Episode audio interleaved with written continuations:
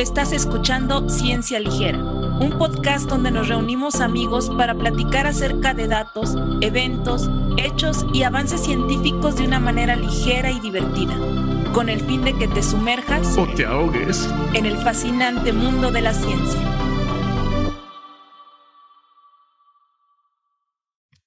Chamacos, ¿qué tal?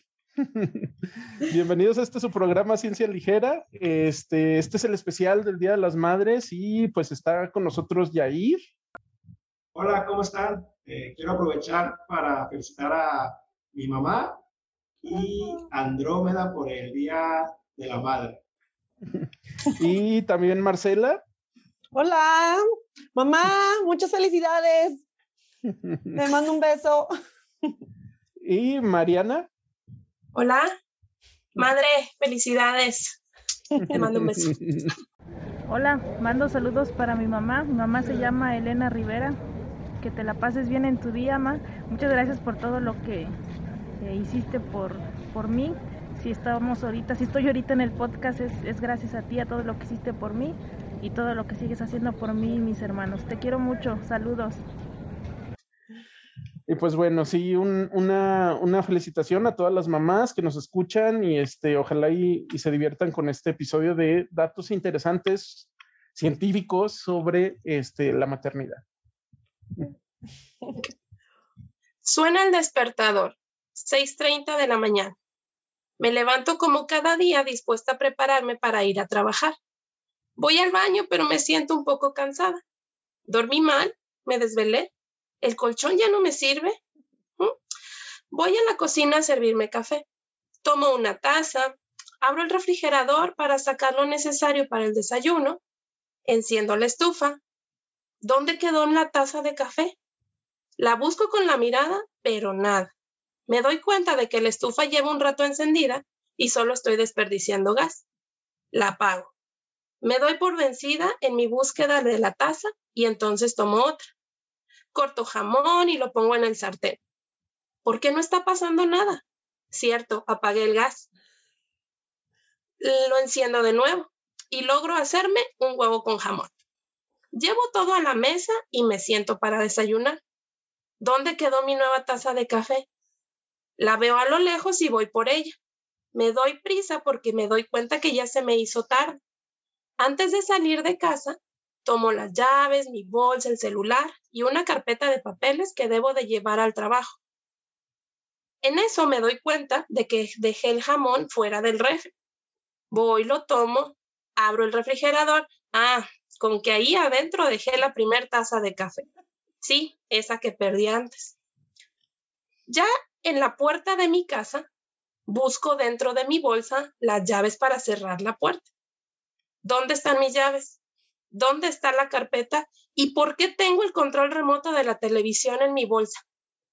Lo que les acabo de contar es una historia ficticia, o no, de un día normal en la vida de una mujer embarazada. O de una persona con la Alzheimer. O sea, tenías episodios donde perdías la memoria. O se te pues olvidan cosas así cosas inmediatas. Pues es que quizá no era pérdida de memoria, pero sí, o sea, son este momentos en donde, no sé, o estás pensando en muchas cosas, o de plano, no sé, sí, sí es muy, bueno, al menos a mí me pasó. No es, no es tu personalidad. Ando antes. O sea, nada más te ha pasado dos veces cuando has estado embarazada. O es común, ¿verdad? Ya se quedó latente, porque bueno, tengo que decir, o sea, puede ser de una mujer embarazada o ya con hijos, o sea, con hijos chiquitos más que nada. No, pues este, pues fíjate, a ver, yo puedo decir que al menos esos síntomas este, podrían estar explicados por los cambios que suceden en el cerebro, pero hasta los dos años después del nacimiento, solamente. ¿Por qué? Porque hay un estudio que, que, que leímos para este podcast que es de, de, la revista Nature Neuroscience, que es, sería la traducción sería naturaleza y neurociencias. O neurociencias y naturaleza, bueno. la naturaleza de las neurociencias. La Pero bueno, eh, no se crean, ¿eh? March, March sí tiene razón, no se deben de traducir los nombres propios, pero ah, es el chiste, chistecín de aquí de ciencia ligera.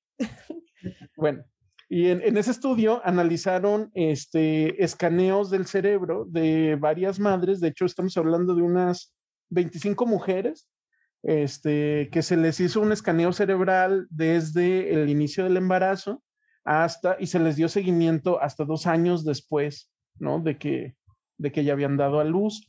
Y entonces este, los científicos que hicieron este, este, esta investigación descubrieron que efectivamente el cerebro, la, bueno, la materia gris del cerebro de, de estas mujeres de las que habían dado a luz se reducía, ¿no? Entonces pierdes materia gris en el cerebro y esta pérdida de materia gris, esta reducción de materia gris duraba hasta dos años después del, del parto. Luego el, el experimento las, les dio seguimiento más allá de los dos años, pero vieron que luego de los dos años ya como que se normalizaba, ¿no? Todo el, volumen cerebral. ¿Cómo se interpreta esa pérdida de masa gris? No sé si. María, eh, me puse a pensar, tú que tuviste dos hijos, si hubo un lapso de dos años, no, seguidos, se llevan cuatro, mis hijos se llevan cuatro. una vez, sí, chance. y luego otra vez. Bueno, tuviste chance para recuperarte. Oye, apenas andaba yo agarrando la onda y ¿Qué Oye, qué buena pregunta, que los tienen en tándem, como por ejemplo. Sí, no imagínate, eso era lo, justo lo que estaba yo pensando, cuando, porque luego muchas, muchas personas dicen, ay, dos años está bien que se lleven. Cuando vas a empezar a recuperar, y órale. Oye, mi abuelita tuvo 12. Sí, mi abuelita también, 14. no, Oye, Raúl, y por ejemplo, cuando, este, no sé si dentro del estudio se, mm, se incluía, por ejemplo, mujeres reincidentes. No, fíjate que, fíjate que esa, e, esa pregunta no me la hice hasta ahorita, ¿no? Entonces no busqué al respecto, la verdad, no sé. En el estudio no se, no se incluía, pero pues sí es una muy buena antes, nueve hijos, ocho, cinco hijos, se va reduciendo, se va reduciendo, o a lo mejor llega a un, a un límite, ¿no? Y Imagínate, tienes 20 y ya tienes Pero, oigan, oigan, no todo es malo, así quiero pensar. este... Están como desanimando, ¿no? a, las, futuras madres. Ya sé, porque yo me acuerdo que, digo, creo que eh, cuando estaba esperando a mi niña, que es la primera, este, me encontré por ahí justo como algo de información, no así a nivel científico, pero era algo que, que llamaban como el cerebro de mamá o era como un síndrome de cerebro de mamá. Y ahí, bueno, explicaba un poco que eh, estos como olvidos o estas este, cosas que normalmente este, pues no nos pasan eso de, ah, de, dejé, metí en el micro lo que iba en el refri o eh, este tipo de cosas que a lo mejor en ese momento no nos damos cuenta. Y justo decían un poco qué es eso, que es como que el cerebro se está, digamos, ahorrando toda esa eh, energía, digo, no, no es como tal energía, pero que está ahorrando, digamos, funciones para después que uno tiene al bebé, es el eh, maximizar la eficiencia del cerebro, eh, porque bueno, todas las, el cuidado, no nada más físico, sino este, mental y todo que implica el tener a un bebé, bueno, pues que requería que todas las funciones del cerebro de una, de una mujer que, que tuvo un bebé, pues que se multiplicaran, ¿no? Entonces, que era como un estado de sí que se reducía, que reducía funciones, pero para después como explotar en, en esas funciones. Entonces, pues no sé si fuera por ahí. Yo en ese momento dije, y sentí alivio, dije, esto tiene una explicación, quise creerle. pues mira, a ver, este, varios, yo después de eso me chequeé otros estudios que hay al respecto y hay una cosa que es interesante, o sea, el, el hecho de esa reducción de la materia gris y el hecho de los, de los cambios que hay en el cerebro, se piensa que es como un remodelamiento, es como un recableado, ¿no? Del cerebro para este, prepararte para la maternidad, pero hay una cosa muy interesante aquí. Generalmente, esta, este tipo de, de cambios que se ven en el cerebro físicamente están relacionados con el apego al bebé. O sea, mujeres que no tuvieron este, este tipo de remodelamiento en el cerebro generalmente era, tenían o como más desapego al bebé, eran así un poquito más, digamos, no sé, suecas, o este, o eran personas que tenían depresión posparto y entonces ni siquiera querían tener, ni siquiera querían amamantar al bebé o así. Entonces, estamos hablando de que este, este remodelamiento, esta reducción del cerebro, estos cambios que suceden ahí, este recableado es necesario para, este, para, que, para que desarrolles tus funciones como madre, al menos en lo que, en lo que estos señores estudiaron, estos científicos, este, en lo que tiene que ver al apego al bebé y a qué tan alerta estás con el bebé. Tal, tal vez el apego a, que a lo mejor no tienen algunas madres, puede haber ser una deficiencia de la hormona oxitocina, que no sé si recuerdan el, el episodio de, ah. del especial del amor, hablamos de un estudio de unas ratoncitas a la que le notaron un gen y lo que veían es que ese gen lo que hacía es que no se liberara oxitocina. Entonces, cuando le mutaron ese gen, las ratoncitas no tenían apego por el bebé y no iban y los, los abrazaban, ¿no? Al final del tiempo, sí, sí lograron este, juntar a sus crías, pero comparado con la ratoncita que sí tenía bien ese gen, sí tardó algo más de, de tiempo. Entonces, para restablecer ese, esa función de la madre, lo que le hacían era inyectarle oxitocina y ahora sí, las ratoncitas otra vez este, abrazaban a sus bebecitos. a, lo mejor la hormona de la oxitocina o algo tienen estas personas ahí que, que hace que no haya un apego como el de las otras madres. Ahora, este, ahora, una, una cosa que también puede ser verdad es que eh, eh, lo que dice Mariana, ¿no? De que el, el, cerebro se está como, está redireccionando este, eh, capacidades hacia otros lugares donde se necesitan más. Hay otro estudio que también este, se publicó en, un journal que se llama Cerebral Cortex, donde analizan que hay una reducción en la capacidad este, para, para como recordar palabras, ¿no? O sea, si tú dices, a ver, dime cinco sinónimos de esta palabra, este, que de todas maneras para mí es muy difícil y yo no he tenido. Yo, no me sé Y entonces, significativamente, las mamás que ya habían dado a luz este, tenían menos capacidad para hacer eso. Y los, los, este, los científicos de, de este artículo discutían que era porque este, se estaba, al mismo tiempo se estaba activando más un centro del cerebro que tiene que ver con las emociones.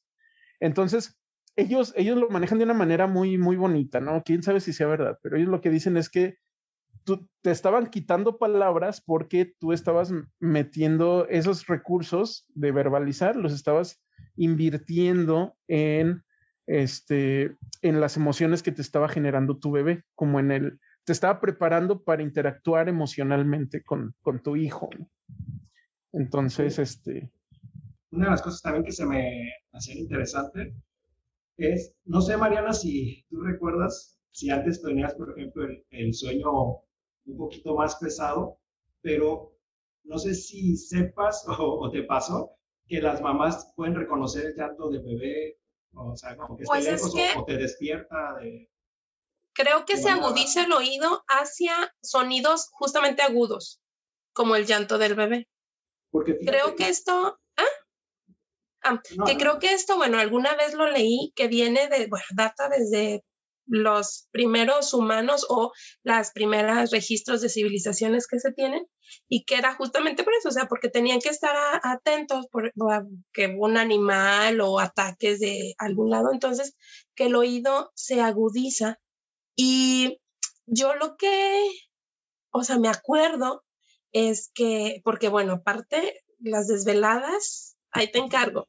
Entonces, o sea, te duermes, cuando duermes, yo al menos a mí me pasaba, dormía y de que es que pasó el, o sea, no sé, un ruido muy fuerte y yo no lo escuchaba, pero apenas se movían tantito o medio ahí se quejaban y mira, ahí luego, sí, o sea, eso sí es, este, digo que sí yo lo reconozco o lo me acuerdo que me pasó, que quizás el, y incluso ahorita que ya están un poco más grandes, este, los oigo, eh, sé si se destaparon en la noche, y ahí te, te levantas a taparlos, o sea, cosas así. Fíjate, te pregunto por un estudio, un estudio que leí, donde unos investigadores vieron que en la corteza auditiva había este, neuronas productoras de oxitocina y había receptores de oxitocina.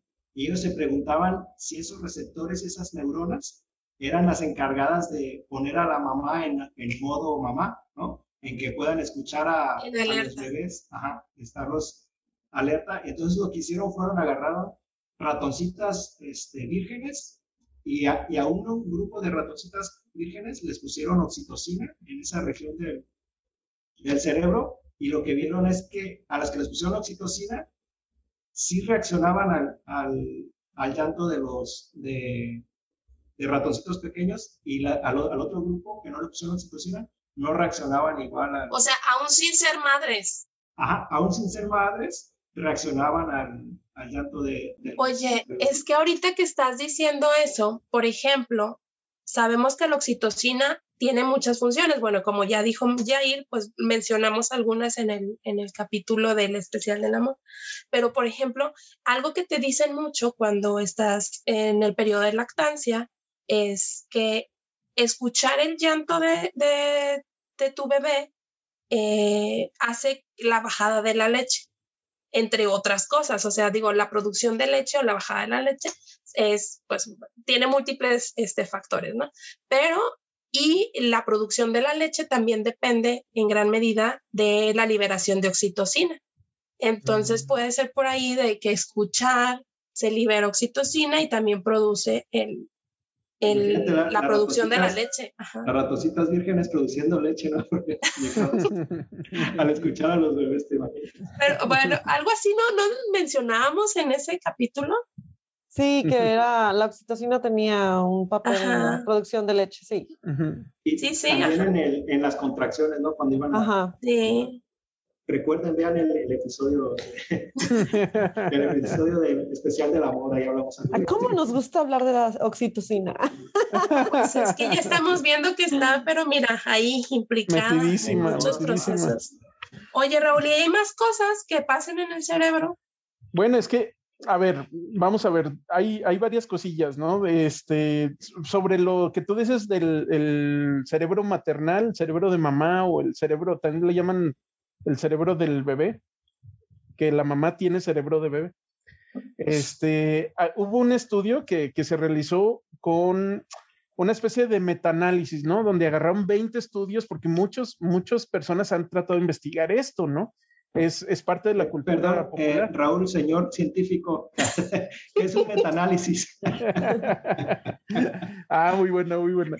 Este, básicamente es alguien que, que dice, bueno, ok, yo voy a, a agarrar estudios que han hecho, que han analizado tantas personas, ¿no? Y los voy a juntar todos y va a ser como si yo tuviera un estudio con, si, con todas las personas de todos los estudios que estoy agarrando. es, un análisis de análisis. Es un análisis de, de otros análisis, ¿no? Y es así como, hmm, es un refrito de la ciencia.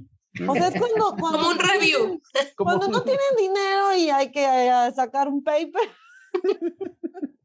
Sí, es un, truquillo, un truquillo que luego muchos utilizan. No, pero bueno, a veces sí se sacan datos interesantes, como en este caso, porque en este caso de este, de este trabajo eh, lograron juntar los resultados de experimentos con 700 mujeres. Mm. Entonces, este, vieron que después de reunir todos los datos y todas las pruebas que se le hacen de memoria a las mujeres que ya han tenido hijos, y se vio que no hay diferencias. O sea, en realidad, en lo que se trata de memoria de trabajo, o sea, memoria así de que tú digas, a ver, este, una cosa muy concreta, ¿no? Te acabo de mostrar esta imagen y te la quito y luego después me tienes que repetir qué imagen te mostré, básicamente no hay ningún cambio que sea notable, que sea muy notable, ¿no? Este, para las mujeres que han dado a luz. Sin embargo, sin embargo, hay dentro de estos estudios, hay ciertos tipos de memoria que sí se han visto afectados, pero lo que, lo que fue más, más notorio de todo esto es que las mamás eh, son las que más notan ese, ese, esa pérdida de la memoria. Entonces, este, y esto se compara un poquito con la enfermedad de Alzheimer, porque en la enfermedad de Alzheimer hay algo que se llama este, pérdida cognitiva subjetiva. ¿Eso qué quiere decir? Que solo tú sabes que como que hay algo que no está bien, ¿no? En Oh. realidad nadie más lo que nota. nadie más lo nota. Ajá. Entonces ellos dicen que esto es muy parecido, ¿no? O sea, sí puede haber algo ahí, pero nada más tú o las personas muy allegadas a ti notan que hay un cambio. En realidad, en realidad para lo que tiene que ver para cuestiones de trabajo, para manejar, para ubicarte, ¿no? Digamos que desde tu casa al trabajo, este, en realidad ahí no, no pierdes ningún tipo de capacidad.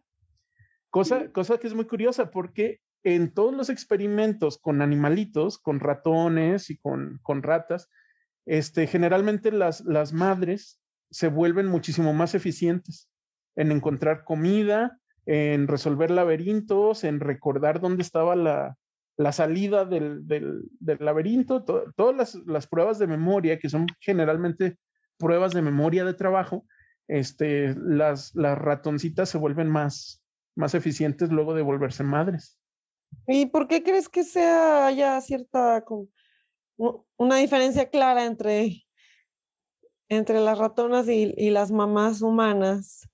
Bueno, a ver, eh, lo, que ellos, lo que ellos discuten es que una de las posibilidades puede ser este, que es eh, simplemente esta exageración de, los, de la percepción que ellas mismas tienen, ¿no? Como ahora estás en, un, en una situación donde tienes un bebé nuevo en tu vida, donde tienes nuevas responsabilidades, donde tienes privación del sueño y todo esto, pues entonces se exacerba más cositas que igual y ya te pasaban, ¿no? Y que no te fijabas tanto. Entonces, si lo juntas jun- eh, con, con la cuestión cultural que te dicen, ah, es que esto, esto sucede, ¿no? Entonces, tú lo, lo exacerbas más. Eh, es una cosa que se llama, mm, eh, ¿cómo se llama? Eh, Y eso que no ha sido mamá, sé que no he sido mamá.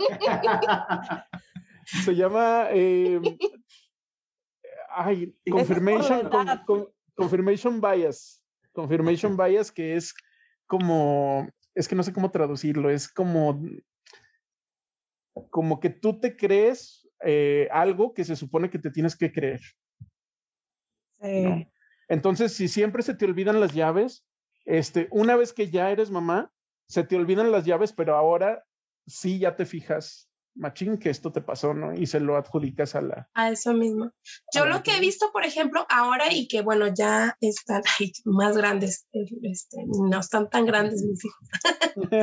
Este, es que, por ejemplo, se me olvidan cosas que yo quiero, o sea, este, o me llegan fechas, cumpleaños, y no me acuerdo, o sea, no lo tengo presente en la memoria.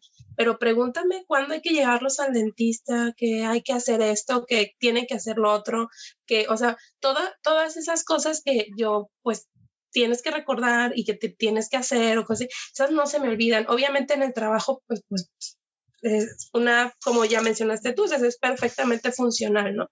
Ahí sí, este, yo creo que durante el trabajo que desde la etapa que este, me convertí en mamá hasta ahora, pues no hay habido alguna diferencia. Pero en cositas así, y yo digo, bueno, pues es que son cosas, a lo mejor como memoria selectiva, ¿sabes? algo así de mi cerebro decide que olvidar y tener muy presente otras cosas, eh, fechas, horas, lugares que hay que ir, o sea, todas esas cosas. El cu- el eh, yo siento que, de, que- de Yair no importa, pero ir al, ¿qué les al dentista sí. Pero al menos Fue el tu cum- cumpleaños de tus niños, sí, ¿verdad? Sí, sí, claro, sí, sí, sí, o sea, eso sí. ¿Fue tu cumpleaños, Jair? No, No. no, En febrero, ¿no, Yair? Ah, ¿Ves? Ah. Ah, chica, ¿eh? ¿qué onda? Mariana. El tuyo también, Raúl. Sí. Y el de Ah, March en bien. marzo. ¿Eh?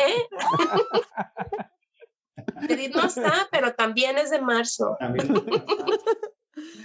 Y, y, bueno, pero bueno, todo esto es importante lo- y lo mencionamos porque no se puede utilizar el, eh, al menos de manera científica, con, utilizando datos científicos, no pueden decir que el cerebro de mamá es un motivo para pensar que una mamá no, va a no se va a acordar de esto, no va a poder hacer esto en el trabajo o en cualquier otro ambiente en realidad, ¿no? Entonces, este... mamá- Oye, yo me acuerdo que una este, doctora de ahí del IPC, la doctora Irene, Mm. este, alguna vez platicando ya cuando yo ya tenía a mi niña que, que me doctoré, este, me decía que en algún laboratorio donde ellos trabajaron, las estudiantes que eran mamás eran más eficientes.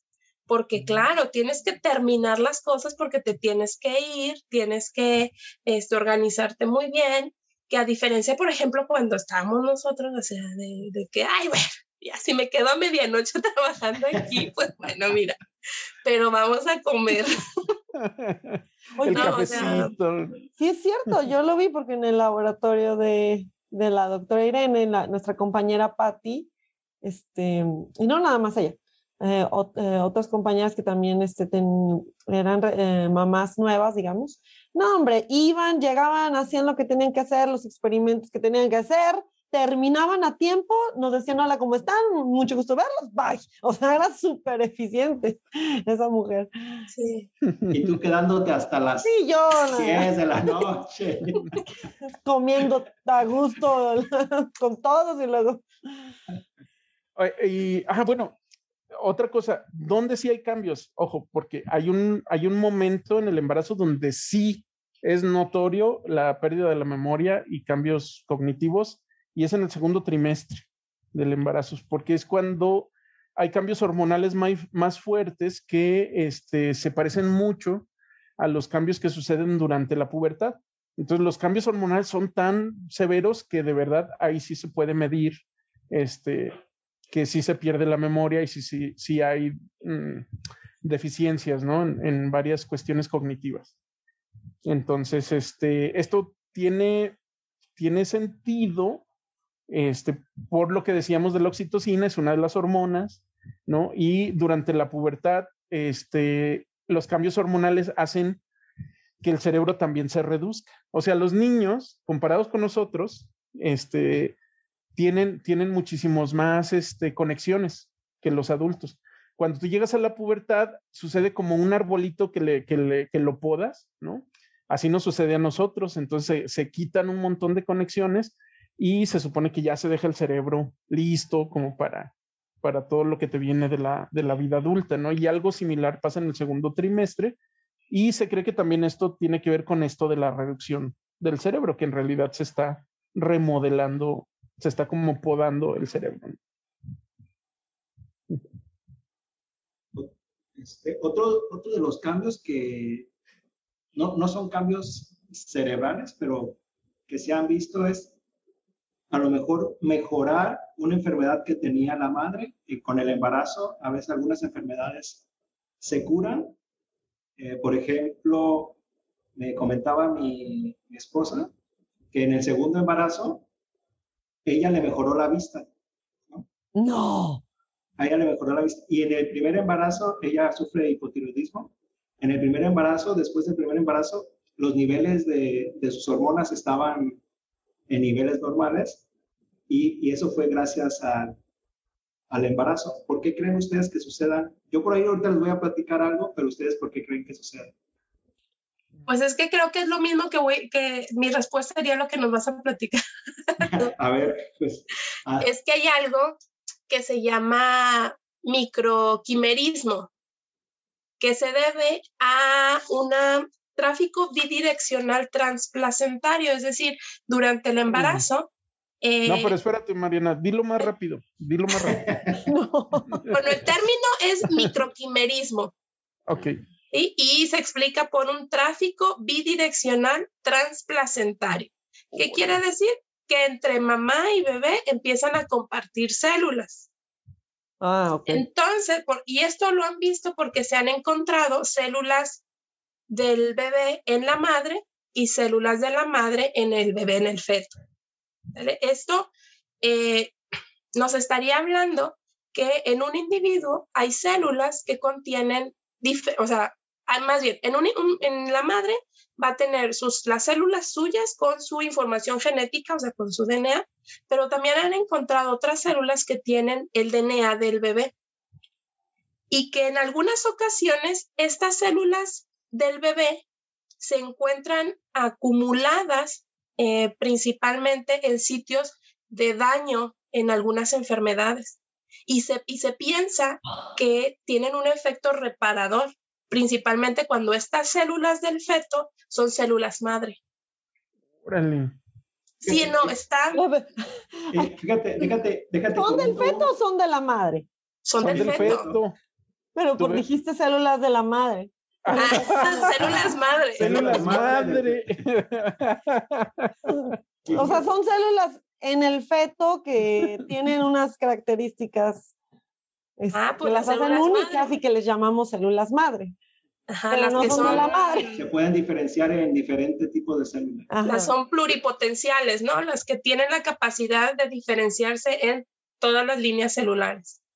Sí, y fíjate, e, estas células que vienen, que proceden del feto, eh, hicieron un estudio en madres que desafortunadamente murieron este, cuando estaban embarazadas y unos investigadores checaron mujeres que iban a tener varones como para checar, pues, que buscar bien que, ah, son, viene del feto, ¿no? Y lo que encontraron es células de, células de, de varones en el cerebro, en el corazón, en los riñones, en la piel y... Todos lados. No recuerdo, la, la, en el vaso también ahí encontraron. ¿Hubo algún lugar donde no encontraron? ¿Que buscaron? no, no sé. Y la concentración era uno en mil células, más o menos. Una de la bebé y mil de, la madre. Pues es bastante alto, ¿no? Esa concentración es alta. Pero ahí lo llaman microquimerismo, como dice Mariana. Y fíjate, otro, otro estudio que leí que se me hizo interesante sobre lo que hablaba Mariana, que iban hacia lugares que reparaban una, un daño. Hicieron un experimento. Bueno, se sabe que hay varios embarazos donde las madres van al, van al médico porque tienen este, alguna falla en el corazón cuando están embarazadas y propio porque están también alimentando, o sea, bombean la sangre también al bebé, a su cuerpo y como que es un esfuerzo de más. Ah, el gasto cardíaco incrementa. y a veces hay daño en el, en el corazón de las madres, pero lo que se ve es que luego estas madres recuperan este, se recuperan de ese daño cardíaco. Y lo que se ha visto, por ejemplo, que en, que en adultos recuperarse un daño cardíaco es muy complicado, muy difícil. O sea, las células ya no se renuevan. Pero en las madres que están embarazadas sí se renuevan. Y entonces se preguntaban qué está pasando. Y lo que hicieron fue agarrar unas ratoncitas, pobrecitas. ¿Vírgenes? vírgenes también. Y las cruzaron con, con ratoncitos machos que, que expresan un gen reportero, un gen GFP que hace que las células se vean de color verde. Entonces, ojo, con consentimiento, ¿eh? No creo. Exacto. Entonces, eran vírgenes, las cruzaron con estos ratoncitos que tienen este marcador. Con consentimiento. Y, y luego cuando ya estaban en, en, el doceavo día de la concepción, lo que hacían es, les causaban un daño este, cardíaco, les ligaban las arterias para que se le muriera músculo del corazón. Y ya, ya después se la desligaban, y, pero pues sí ya tenían un fallo. Y ya luego lo que vieron, ya después la sacrificaron y vieron el corazón. Y lo que vieron es que en el, en el área donde había daño, que se generó el daño cardíaco, había células fluorescentes que procedían, eso quiere decir que procedían del feto, pero no había células fluorescentes en otra parte del corazón, sino solamente donde había el daño. Wow. O sea, sí, hay como un tropismo hacia ir hacia los, hacia los lugares que están dañados, así como comenta Mariana.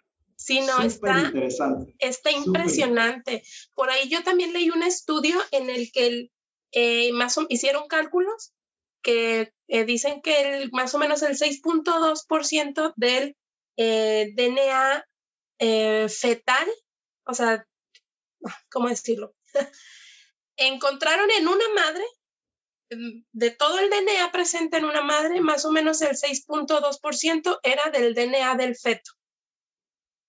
O sea, un montón. Sí. Y es mucho. Incluso o sea, encontraron desde células hasta eh, DNA libre. Que se lo explican que puede ser por, ser por lisis celular o por cosas así. Y entonces también este, tienen tráfico de DNA. Y, otra, cosa, otra cosa interesante, eh, en autopsias de, personas ya ancianas que fueron mamá en alguna parte de su vida, lo que encontraban era material este, genético extraño, ¿no? Y era el material genético que provenía, que proviene de las células de sus hijos. Entonces, esas células que vienen, que, que, que provinieron del embarazo, cuando, permanecían a lo largo de la vida de la vida no manches. de la madre. O sea, mi abuela tiene material genético de 14 hijos, igual que, que la abuela de Raúl. Incluso este tráfico se presenta también, por ejemplo, en embarazos múltiples. O sea, la madre va a tener, por ejemplo, si son dos, de los dos y entre los bebés, entre ellos también hay un tráfico. Ah, no más. Así que recuerden, recuerden a todas las mamás, eh, ustedes llevan un pedacito de sus hijos en el corazón y en sus pensamientos, que sería en el cerebro, ¿no? ¡Qué bonito! Siempre, van a llevar un pedacito de sus Para siempre, sí. Y en el cerebro. ¿Qué tal eso, eh? Órale, qué loco. Sí, está bien, bien interesantes esos estudios, este, porque dicen, ok, está bien, porque, a ver, vamos a ver. Las células, como cualquier, están vivas, ¿no? Pues tienen un, ciclo de vida y se van a morir. Entonces uno esperaría que las células del feto que son transferidas a la madre, pues que pues son células extrañas que van a terminar por, por morir en algún momento. Que esto es lo que más pasa, o sea, dicen que la mayoría de las células fetales pues cumplen su ciclo de vida y se mueren. Sin embargo, que principalmente las células madre del feto que son pasadas a la mujer em, quedan resguardadas. células troncales. Sí, hay que cambiarle el nombre. Sí, ¿verdad? Porque bueno, quedan, quedan por ahí como resguardadas y se empiezan a, a, generar, digamos, sus propios cúmulos, este, mm. no tantos, pero por ahí los empiezan a tener durante décadas que han evaluado a estas mujeres. Ok, pero son lo suficientemente em, cercanas a las, a las células de la mamá como para que no, el cuerpo no las... No hay un rechazo. No las rechace. Porque, porque sí hay también esos casos que a lo mejor, eh, Mariana, tú sabes mejor, de, cuando, cuando una mamá tiene por primera vez un niño de cierto tipo sanguíneo. Ah, de sangre. Ajá, que eh, si la mamá es O negativo y luego tiene un tipo sanguíneo positivo, AB positivo o lo que sea, que va, la, las, la mamá va a rechazar o va a tener una respuesta contra esas células del, del hijo, ¿no? Que tienen otro... pero, sí, creo que hay como, se le llama como una vacuna o algo así para que justamente la mujer no rechace y no ataque al, al feto. Pero ahorita que mencionas eso, también leí que justo eh, a las mujeres que han encontrado estas eh, células fetales dentro de ellas, también están relacionadas a la inhibición de la, del rechazo de trasplantes. Ok, entonces hay... no, sí, que, que mencionas esto de, de, los trasplantes, recuerdo también una, un artículo que leí que cuando tomaban estas células fetales de células troncales que vienen de, del feto y se las pasaban a un, a un varón que tenía daño este, cardíaco en ratoncitos, esos son esos experimentos, que tenían daño cardíaco, también las células eran capaces de ir y reparar el daño este, de los varones que tenían daño este, cardíaco. Ahorita que hablas de los trasplantes. Y, de hecho, en, las noticias creo que hemos escuchado que es como un tipo de terapia que ya se está haciendo cuando hay daño cardíaco, es inyectar células madre, ¿no? Al corazón. Sí. Sí, por eso hay que, hay que, de verdad que se tiene que promover el, la investigación y la terapia con células madre, con, que son las mismas que las células troncales, ¿no? Ahora, ustedes, ustedes recomendarían, por ejemplo, guardar el cordón umbilical de, de sus bebés, ¿o no? Mm. La, cuestión es eh, bajo qué condiciones, ¿no? Porque porque luego yo les voy a contar de un banco de cerebros que no les voy a decir dónde está localizado ni nada, pero donde tú puedes donar tu cerebro a la ciencia. ¡Ay, y entonces, ¿por qué este, no? No, porque a lo mejor no es muy ético, ¿no? Un día, se les quedó desconectado y se les, descongelaron los cerebros, ¡Oh! se los echaron a perder. Entonces, este, pues esa es la cuestión, ¿no? Está bien tener ese como resguardo de células madre, pero ¿cómo lo vas a resguardar y cuánto te va a costar? ¿no? Porque esas células tienen que mantenerse en unas condiciones bien, bien específicas y tienen que estar ahí por décadas, porque tú no sabes cuándo las vas a necesitar.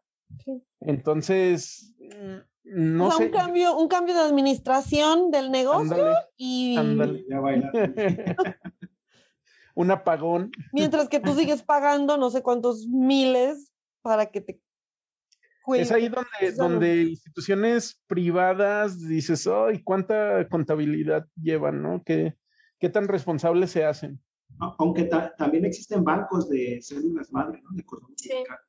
Pero ahí no, no eres usuario exclusivo, o sea, tú las donas eh, con la esperanza de que si algún día necesitas, igual y te encuentran alguna muestra que sea para ti, ¿no? Como los bancos de sangre. Como los bancos de sangre.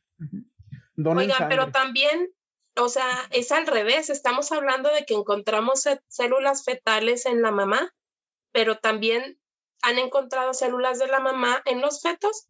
Dicen que esto eh, empieza a, o la, la etapa más temprana en donde los pueden encontrar es en la semana 13 del embarazo, pero los han encontrado hasta 40, 50 años de la vida de, de ese feto. Entonces, pues sí, prácticamente las células de las madres. Pero eso tiene más como... Y en los adultos. Ah, sí, es que 50 años del feto, digo, como que... Ah, bueno, no, de, la vida de, de, ese feto que se le transmitieron las células, las pueden encontrar. Pero eso tiene como más sentido, eh, o sea, como que siempre estamos pensando, bueno, la mamá le alimenta, al, bebé. O sea, siempre la dirección en la que pensamos es esa, de mamá a bebé. Sí. Pero yo creo que es como más impresionante de que sea del bebé a la mamá. Porque Digo, quizás el, el punto ahí es que son seres humanos, o sea, ya sea la mamá o el feto, que tienen dos tipos celulares con dos cargas genéticas diferentes. Mm. Entonces nosotros también llevamos un pedacito de nuestras madres en nuestro cuerpo y en nuestro corazón. Así es. Nunca nos van a dejar solos. Ay, nota, esto, esto yo no creo que aplique para las mamás de perritos, las que las mamás humanas que tienen perritos y los quieren perrijos. Que tienen perrijos. Eso. Igual y con la convivencia diaria. Bacterias sí, bacterias sí te lo creo. La, biota bacteriana sí la comparte. La microbiota, ¿va?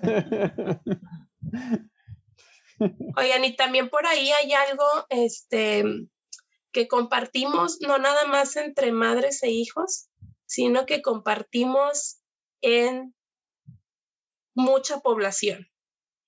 Todos los humanos.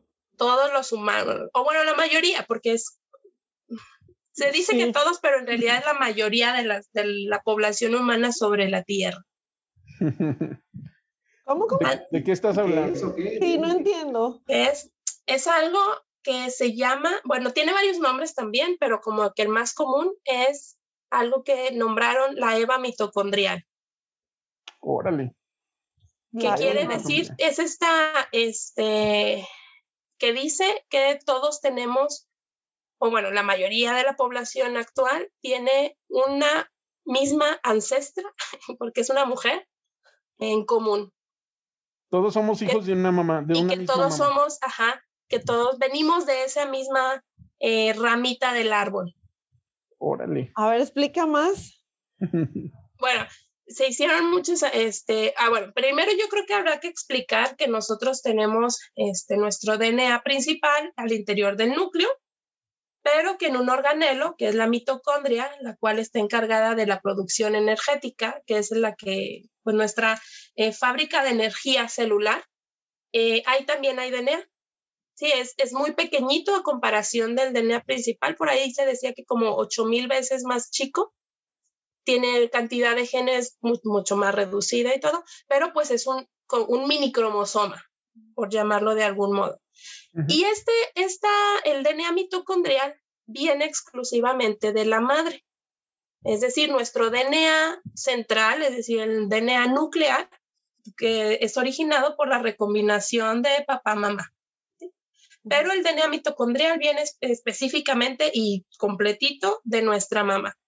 Entonces, hicieron estudios en el que han encontrado pues variaciones en, en, este DNA mitocondrial, pero hay una región que es compartida por un gran porcentaje de la población y que entonces eh, de ahí viene la teoría que todos tenemos un ancestro mamá en común.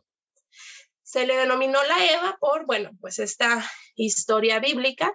Eh, por ahí una de las personas que, que sugirieron esta, esta teoría del, ancestro común decía que no le gustaba esta, este término por lo, pues, las implicaciones, ¿no? O sea, que hacía referencia bíblica o religiosa y él prefería llamarle en el término, este, en inglés, one lucky mother. Una, mamá muy, muy suertuda. Pero en realidad, bueno, pero pues en, en general el término más empleado es la Eva mitocondrial. O sea, todos somos hermanos, hermanitos. Hola, hermanitos, ¿cómo están? Oye, y entonces eso explica por qué no nos la llevamos bien, ¿no? Entre todos. Porque somos hermanos. ¿eh? Porque somos hermanos. Ojo, aquí también hay que hacer una aclaración. A ver, eh, se han hecho, se hicieron estudios y que más o menos esta mujer eh, data de, de 100 a 200 mil años atrás. Eh, que la mapearon y que era una mujer africana este, o en esta región.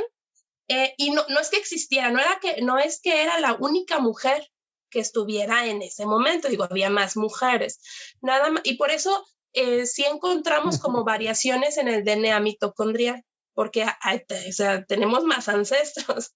Sin embargo, las teorías dicen que como vemos actualmente que sucede, primero, no todas las mujeres son madres y luego recuerden que esta es una herencia eh, de las mujeres, entonces que no todas las mujeres tuvieron mujeres, sino que esa herencia mitocondrial termina con su, descendencia varón.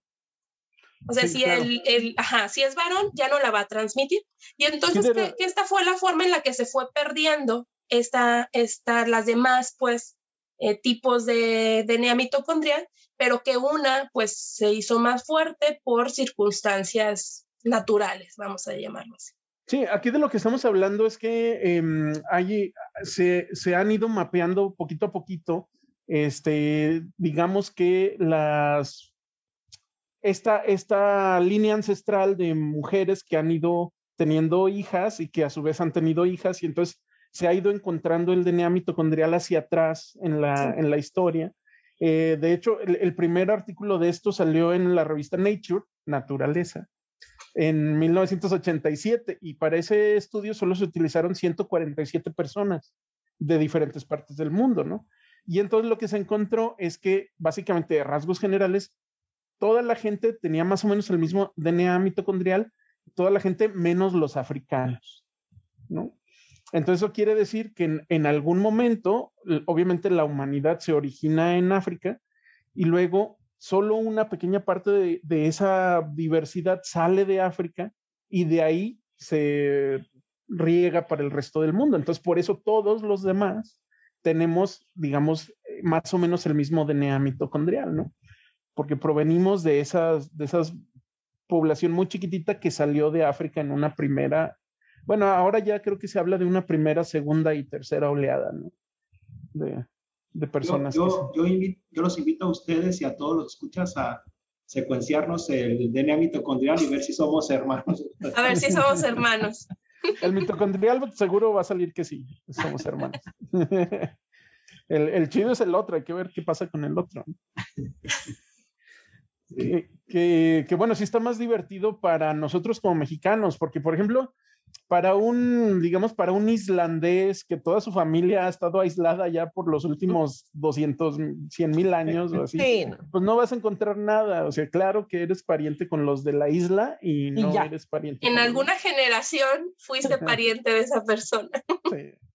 Y, y, igual y con nosotros, como hubo mezcla acá, pues los, los americanos llegaron, los indios americanos, bueno, nativos americanos, llegaron de Asia, ¿no? Y luego hubo la mezcla con los españoles. Entonces, y los bueno, españoles ya tenían su mezcla. Ándale, ándale. Con, de los árabes y de... Y luego hay, hay unas poblaciones, también tenemos de, de, africanos también, ¿no? Porque también había una, sí, es, unas pequeñas comunidades, ¿no? Es muy, es muy divertido porque cuando, cuando hablamos de, este, de secuenciar el, nuestro ADN, cuando te das cuenta y comparas con otras personas cómo, cómo se ven estos este, gráficos de... La, la, la, la, empresa a la que le mandas tu ADN una muestra de saliva y te secuencia todo tu genoma, no todo tu genoma, pero te secuencia cierta parte de tu genoma y luego te dice, tienes el 30% de nat uh, nativos americanos, tienes el tal por ciento eh, de español y así, ¿no? Y entonces, en mi caso como mexicana, lo que están diciendo es cierto, no tengo poquito de España, poquito de América, y lo tengo muy poquito de África, de, de Asia, de todos los demás lugares. Y si lo comparas con alguien, por ejemplo, con una amiga que es africana, ella es totalmente africana, no hay nada más. Qué padre. Entonces, o sea, qué somos bien muy... la diversidad que hay acá, ¿no? Sí, sí, somos muy diversos y súper heterogéneos, ¿no? Nuestro... Ah, bueno, eh, antes, antes de que se cuenten la, la, última historia, yo quiero dar las recomendaciones de películas, porque como es el especial del Día de la Madre, pues quiero recomendarles una película y una serie que hablan sobre la madre de nuestro Salvador de nuestro Salvador, John Connor, porque les quiero recomendar la película de Terminator 1, que es muy buena, chéquensela, y también la serie de las crónicas de Sarah Connor, que también ya se acabó, la cortaron, solo tiene una temporada, se la ven en, en FA, pero está muy buena. Oye, pero no recomiendas la 2, que, que es como tu máximo. Yo digo que la 1 es mejor, pero tú dices que la 2, pero ¿por qué no recomiendas la 2? Ah, porque está más centrada en la maternidad la 1, ¿no? Porque ah, yo claro. creo que yo creo que ahí sí está más enfocado. O sea, claro, en la 2 este Sarah Connor sigue siendo la más fregona de, de, las más fregonas, pero la mitad de, no ves a Sarah Connor hasta más allá de la mitad de la película, ¿no? Este, en la 1 sí, sí empieza con ella, ¿no? Entonces sí. Oigan, y me gustaría eh, platicarles de, no sé si tengan otro tema, a mí me gustaría platicarles sobre la voz, la dulce voz de nuestras madres y cómo la voz de nuestras madres es tan importante para nosotros, sus hijos. ¿Han escuchado algo sobre eso? No. No. La, Digo, no, yo creo que mis hijos tampoco, porque no me hacen caso muchas veces. Fíjense, fíjense que lo, en, en, experimentos clásicos que se habían hecho, ponen a, a, bebés de un día de nacido y le ponen que les hable una mujer extraña y que les hable este, su mamá. Y lo que encontraron es que les ponen un chuponcito, ¿no? Cuando les habla una, una mujer extraña, les va y les viene, pero cuando les habla su mamá, empiezan a chupar el, el chupón con más fuerza. ¿no? ¿Por qué será? Fíjate, curioso que lo preguntes.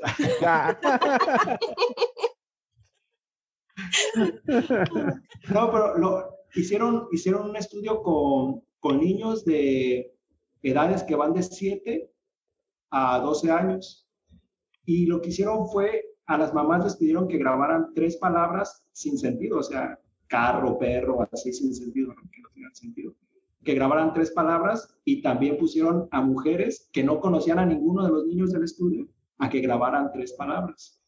Entonces, luego lo que hicieron, los, los metieron para tomarles imágenes de nucleo, ¿cómo se llama? Resonancia ah, magnética nuclear. Imágenes de resonancia magnética nuclear. Y entonces lo que les pusieron eran los sonidos de las palabras de, de las madres o de las mujeres que no tenían nada que ver. Y lo que se veía es que sí, los niños este, este, se les activaba la región de la corteza auditiva en, en, ambos casos, pero lo que vieron que cuando solo cuando le hablaba la, la madre se activaban otras regiones del cerebro, como por ejemplo la amígdala. Que... Amígdala por el miedo. aquí déjame ver, déjame ver si lo busco aquí rápido. Este, para decirte bien de qué se tratan esos. Ahí, ahí, tendrían que haber hecho el estudio con tu nombre y tu nombre completo. ¿El nombre completo? Sí. con ese, con ese se activa. con tu, tu, tu, nombre, tu segundo nombre, ¿no? También. Sí. Marcela mira, mira, Cecilia. Ya, ya, le encontré, ya le encontré. O sea, cuando, cuando los niños escuchaban las voces, las palabras de, de su madre, a diferencia de cuando se les hablaba otras personas, otras mujeres, se les activaban las regiones que manejan la emoción, que son la amígdala, regiones que detectan y asignan valor a los estímulos gratificantes, que es una vía, a lo mejor Raúl se llama, más, mesolímbica de recompensa y corteza prefrontal media. Y también áreas, áreas involucradas en la percepción y procesamiento de reconocimiento facial y funciones sociales.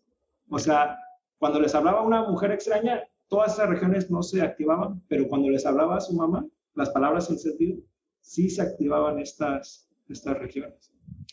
Fíjense que eso, es muy fuerte, ¿eh? porque la región de la recompensa básicamente es lo que rige nuestras vidas. O sea, nosotros, si no tenemos recompensa, nuestro cerebro no funciona. Este, es lo que se activa cuando comemos, cuando, cuando comemos, y si comemos algo muy rico, se activa mucho más.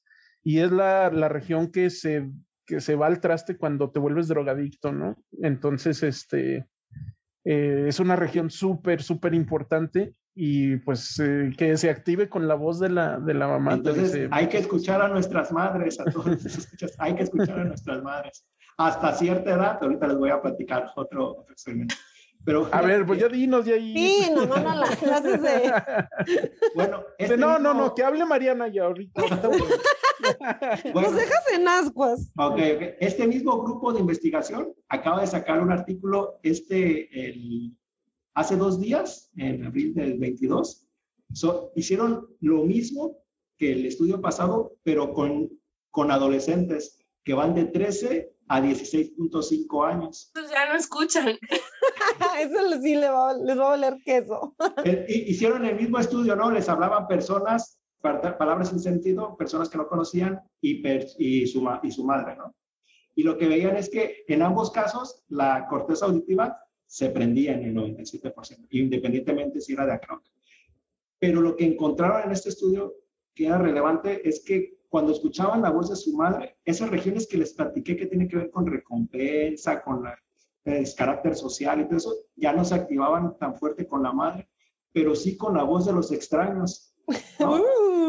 Uh, buscando otra entonces, entonces eh, en la adolescencia, cuando ustedes digan, no, es que mi, mi, hijo no me escucha, es que en realidad le entra por aquí, le sale por acá, porque el cerebro ni siquiera procesa, bueno, sí, porque lo oye, ¿no? Pero las, estas áreas encargadas de, socializar, de la recompensa, ya no se prende tanto con las manos como se prende con la de voz extraña.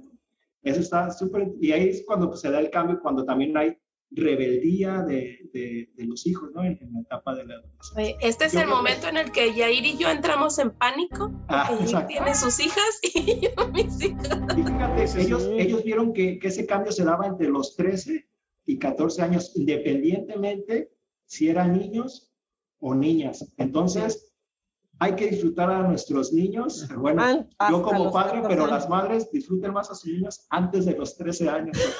es todavía cuando nos, nos escuchan. No, es cuando le tienes que enseñar más, ¿no? O sea, toda la educación se la metes por... Eh, ellos prefieren este, las voces extrañas, bueno, y de hecho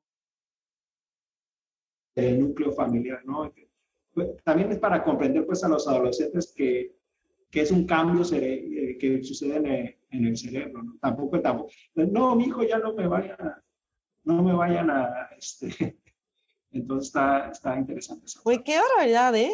O sea, no, no esta es la edad en la que se reclutan a muchas, muchas personas para sectas o para cuestiones hay que así. tener mucho cuidado. Y, y, y rapidísimo, déjame un poquito eh, antes de, no. de terminar. Bueno, también Mariana quiere uno más este, por ahí. Es, o sea, la voz es tan importante, la voz de la madre, que ayuda al desarrollo cerebral de sus hijos. En otro estudio, lo que hicieron fue agarraron 40 bebés prematuros que su mayor tiempo de vida a los primeros, al inicio, eran en incubadoras más que estar con su madre. Entonces agarraron 20 bebés prematuros y otros 20 bebés prematuros y a unos les pusieron unas bocinas en donde les ponían palabras de su madre y el latido de su corazón. Y a los otros bebés eran los cuidados normales del hospital. Y lo que vieron es que los bebés a los que les pusieron el, latido del corazón de la madre y la voz de su madre desarrollaron mucho mejor la, la corteza auditiva primaria. Entonces... ¿Cómo la midieron? Ay, sí. Igual y también les hicieron, lo más sencillo es que Sí, les sí, hayan hecho la- un escaneo sí, del cerebro. Con el escaneo. Entonces, escuchemos a nuestras madres, por favor.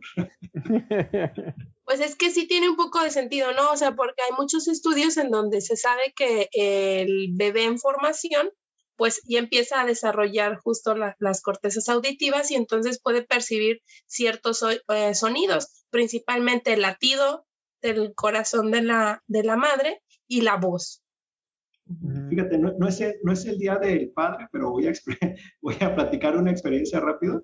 Cuando, porque desde que estaba embarazada nos, decía, este, nos decían, háblenle, háblenle a la pancita porque sí reconocen las voces. los niños".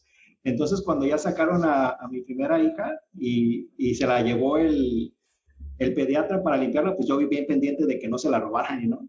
No, pero. Luego, algunos pediatras eh, que me tocó así medio salvajón y no, los limpian y rápido y pues la niña viene espantada y llorando. Y cuando le empecé a hablar, la niña se empezó a calmar a pesar de que le estaban haciendo esos movimientos, ella se empezó a calmar y dejó de llorar mientras yo le estaba este, hablando. ¿no? Ese lazo debe ser mucho más fuerte con las madres, ¿no? Me imagino. Yo del padre le hablaba de vez en cuando, porque luego sí te ves como que dices, "Ay, como hablándole a la panza, pero sí háblenle a la panza y, y, en, y en mi experiencia sí se calmó la bebé cuando, cuando yo le, yo le hablé. Me Qué imagino bonita que la madre experiencia, más. ¿eh? Qué sido bonito. muy Padre. bonito para ti. Bien padre. Oye, bueno, yo a- a- ahí hilando la, la voy a romper un poco el, el mood padre-hijo de, de Yair. Nada más ya para terminar, bien rapidísimo, de un, No de un estudio de con ratones, eh, que fue la primera vez que pudieron reproducir eh, mamíferos de hembras sin necesidad del macho. Oh. ¿Qué hubo? O sea, si el Día del Padre no era importante, ahora es mucho. Lo van a desaparecer en unos 20 años, yo creo. Ya no El- el- el Día del Padre. el mismo papá ya no es importante. Porque era lo que decía, ¿no? ¿Te acuerdas de un profesor que teníamos ahí en donde estudiamos el doctorado? Este, que nada más, que los, los hombres nomás eran una, un paquetito de material genético que las mujeres necesitábamos para los niños. Para, Pues ya ahora, ni siquiera el paquetito de material genético, ya. Ya ni eso. En realidad este es una, bueno, un estudio es la primera vez, eh, se viene haciendo desde el 2018-19 y a- hace poquito también salió un artículo en donde empezaron como a hacer un poco más eficiente el proceso. Ah, lo Eh, están tratando de hacer, em, o sea, no es un proceso natural, sino, Sí, bueno, En mamíferos en no. mamíferos no. ok. Esta, esta reproducción, de a los padres sacarnos de la jugada. la reproducción, este, digamos, únicamente a partir de las hembras, este, se ha visto en otras especies, eh, parásitos, em, en algunos peces, eh, rara vez en, en aves y en reptiles. Este, se me fue el nombre, Raúl, ¿te acuerdas cómo se llama? De Partenogénesis. Partenogénesis, sí, se me fue totalmente. Eh, ok, este es un proceso natural, pero más bien es eh, divisiones de células eh, sin necesidad de fecundación. Eh, lo que hicieron en este estudio ahora con ratones, porque como les mencionamos, o con mamíferos no es posible y nunca se ha visto. Eh, hay una, digamos, explicación para esto y es que, por ejemplo, como ya lo mencionamos anteriormente, que nuestra información genética proviene, digamos, de la mezcla de eh, papá y mamá. y que han intentado hacerlo, por ejemplo, mezcla de eh, DNAs que provienen de mujeres y DNAs que provienen de, hombres. Eh, no se había logrado del todo, de hecho la eficiencia es muy baja y esto eh, se debe o se explica por un fenómeno que se le llama impronta genómica o impronta genética, que es que hay algunos genes que se expresan de forma diferencial en hombres y mujeres que están marcados, están metilados, pues, o sea, eh, y esa es la marquita, la, metilación, están ahí, tienen como una banderita, una marquita estos genes.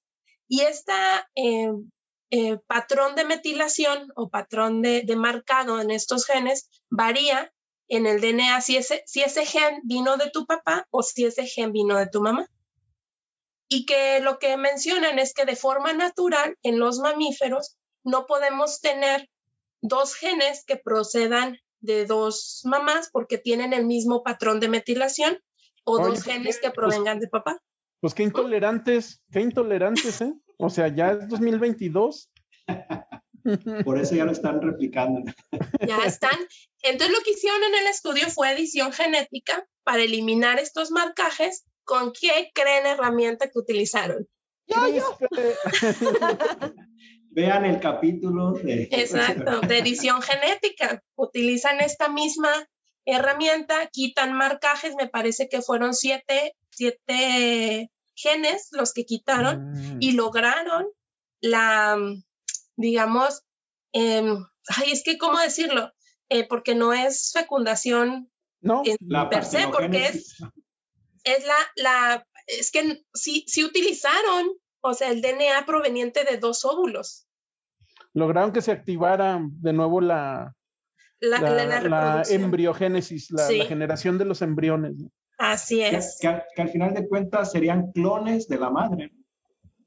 No, porque son, dos óvulos de dos, de dos hembras diferentes. De dos hembras. Ah, porque en la partenogénesis sí. En la partenogénesis es un óvulo y se empieza a dividir. Y eso en esta ocasión, con mamíferos en mamíferos no se puede.